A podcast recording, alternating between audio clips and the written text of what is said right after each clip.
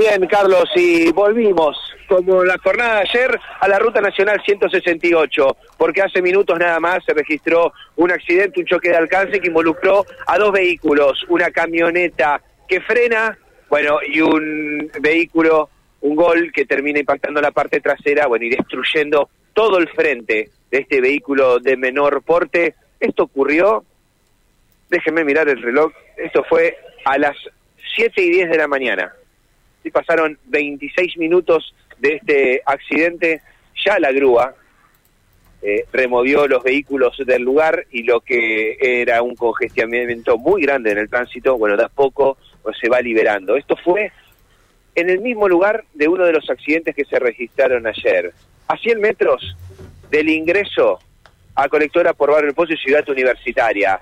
Sobre el último aliviador, muy cerca también del hipermercado, fue donde se registró el accidente en el carril rápido, prácticamente saliendo del aliviador. Bueno, uno de los vehículos pudo retirarse eh, por sus propios medios, eh, a cargo del conductor, bueno, el otro necesitó el traslado de la grúa del municipio. Pero bueno, si hay algo para destacar es el rápido accionar del personal de la Secretaría de Control, que desde la jornada de ayer y a raíz de lo que pasó, me están contando que tienen la orden de estar activos en la Ruta Nacional 168 desde las 6 de la mañana, para tratar de empezar a accionar y a ordenar el tránsito ante estas situaciones que, bueno, justamente en la jornada de ayer tuvo 15 vehículos impactando, chocando, fue la Ruta Nacional 168 que estuvo eh, en el epicentro de la agenda periodística y, bueno, hoy arranca la mañana con otro accidente y con demoras. Hay que decir que ya han retirado los vehículos del lugar y el tránsito de a poco retoma el flujo normal, una carga vehicular muy grande, muy importante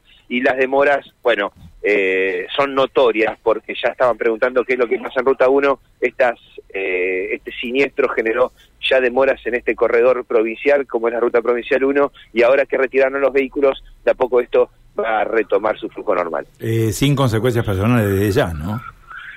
Sin consecuencia para ninguna de las tres personas, ni para el conductor de la camioneta, ni para el conductor y la acompañante que iban en el Volkswagen Gol. Bueno, esto había sido advertido también por oyentes que nos alcanzaban imágenes, Matías, de esta nueva congestión en la 168. Bueno, y el motivo que preguntaban es esto que estás describiendo, ¿no? Bueno, pensamos que hoy vamos a tener eh, una mañana tranquila. Así arrancamos, así arrancamos.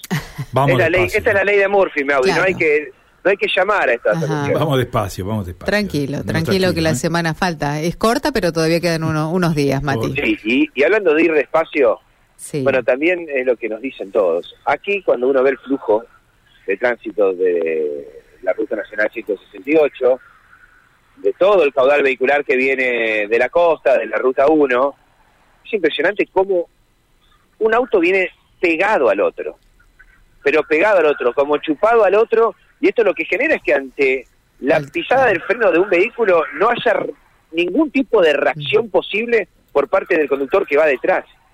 Y así un carril al lado del otro. Realmente es eh, muy imprudente, si se me permite la expresión, de cómo se maneja por esta ruta nacional 168. Bueno, observemos las velocidades. Aparte, intuimos que tal vez hoy, Matías, es una percepción, posiblemente no sea así, al no haber eh, servicio de transporte urbano de pasajeros por la medida de fuerza, habrá también más automóviles en las calles. Sí, bueno, o más traslado de personas en vehículos particulares. Más traslado de personas en vehículos particulares, exactamente, exactamente. Bueno, hay que decir también lo que decíamos de presencia de humo en la ruta nacional 168 la hay, la hay sobre este aliador donde nosotros estamos, vemos algún foco iño a lo lejos, sobre la zona de bañados, eh, donde yo hoy le contaba, pero también hay que decir que estas columnas de humo no interfieren en la visibilidad, la visibilidad es óptima. Bueno, eso es, es una buena noticia. Bueno, Matías, esperamos tu contacto cuando así lo dispongas vamos a quedar en contexto, vamos a tratar de irnos rápido de acá de la 168. chao, no quedar allí, chao Mati, gracias. Matías de Filipis, eh, desde la unidad móvil, eh, reportando novedades. Exactamente, antes